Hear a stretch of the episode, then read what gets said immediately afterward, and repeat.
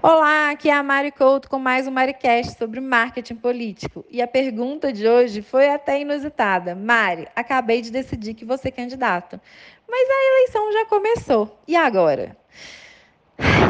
E agora que a gente precisa correr. Dá tempo? Dá. São 42 dias, né? É uma, é uma corrida.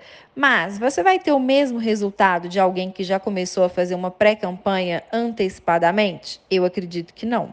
Você vai ter menos relevância do que uma pessoa que começou antes. A não ser que você.